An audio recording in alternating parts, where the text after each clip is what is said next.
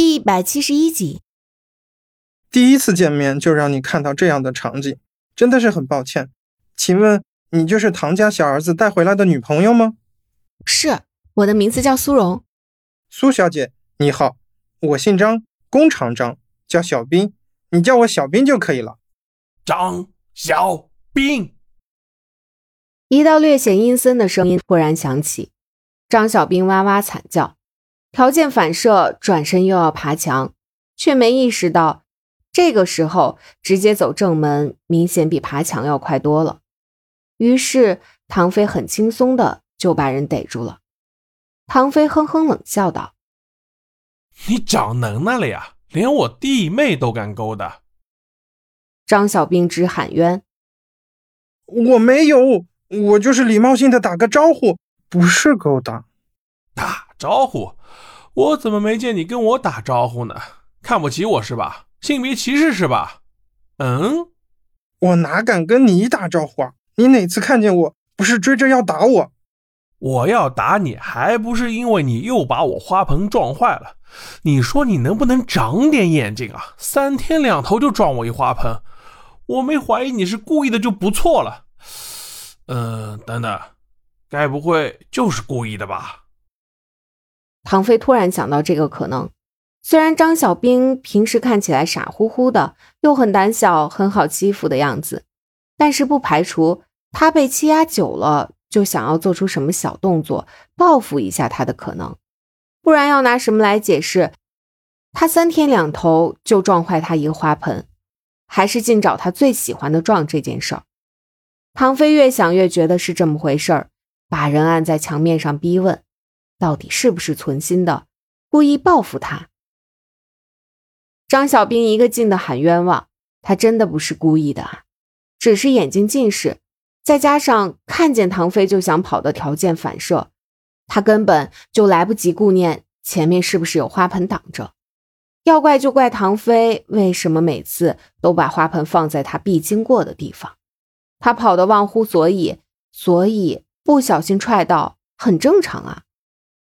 你倒是挺会卸责任啊！你踹我花盆还成我的错了？跟谁写的坏主意？说说出来，老子撕烂他的嘴，让他胡说教小孩。我不是孩子，对你不是小孩，你比小孩还不懂事。唐飞说着，就在张小兵的屁股上拍拍打了两下，算是惩戒。张小兵本来被打惯了，也没什么，但是今天不一样。今天有个女人在旁边看着，还是个刚交换名字的女人。她在对方面前被揍屁股什么的，实在是太丢脸了。张小兵憋红了脸，偏偏又不敢反抗唐胜。长期以来被压迫的心理阴影，让他对唐胜这个人有着无法磨灭的畏惧感。所以在面子和自保之间，他只犹豫了几秒，最终还是选择了自保。等着唐飞松开手，他才撒开腿跑远，躲回角落，自个儿哭去了。苏荣觉得唐飞做的有点过分了，怎么说，对方也是个成年人了，被这么教训，换做个有点自尊心的人都得难受半天，更何况还是像张小兵这样一看就是心理承受能力不怎么大的大男孩呢？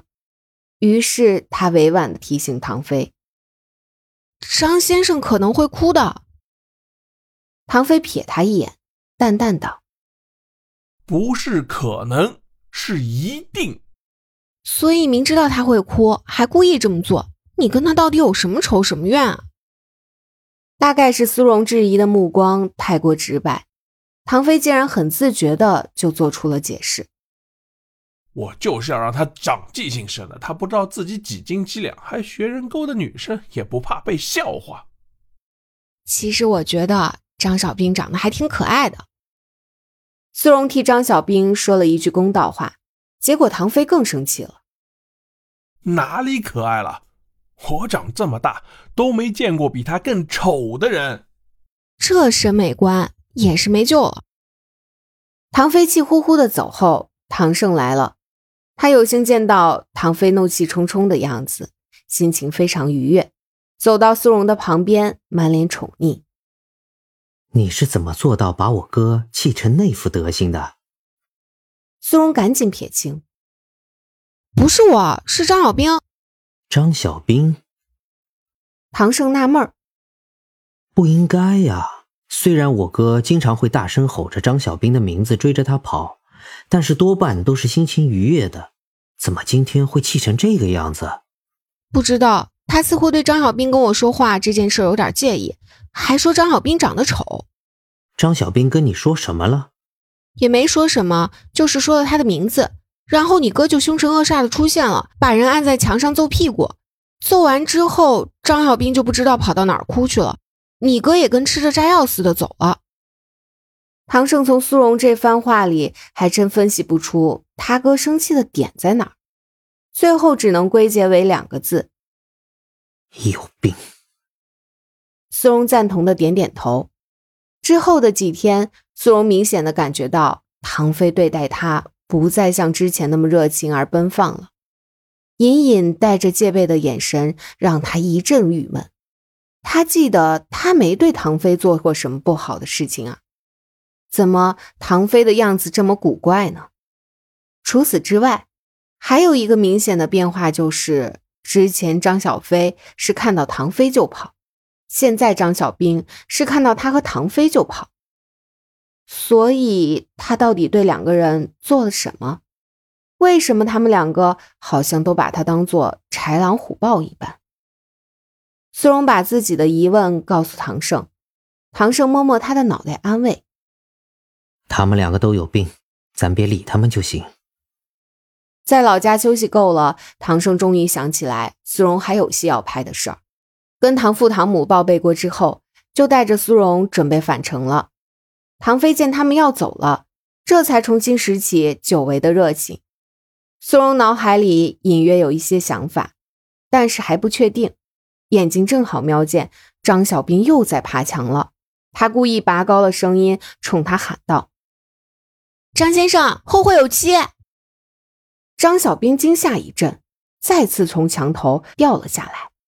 唐飞咬牙切齿：“张小兵，我我我这次没撞坏你的花盆。”张小兵为自己申辩。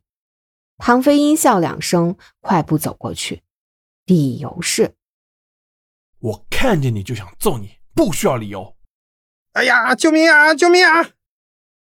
苏荣贼笑：“哦，原来如此。”他似乎看懂了一切。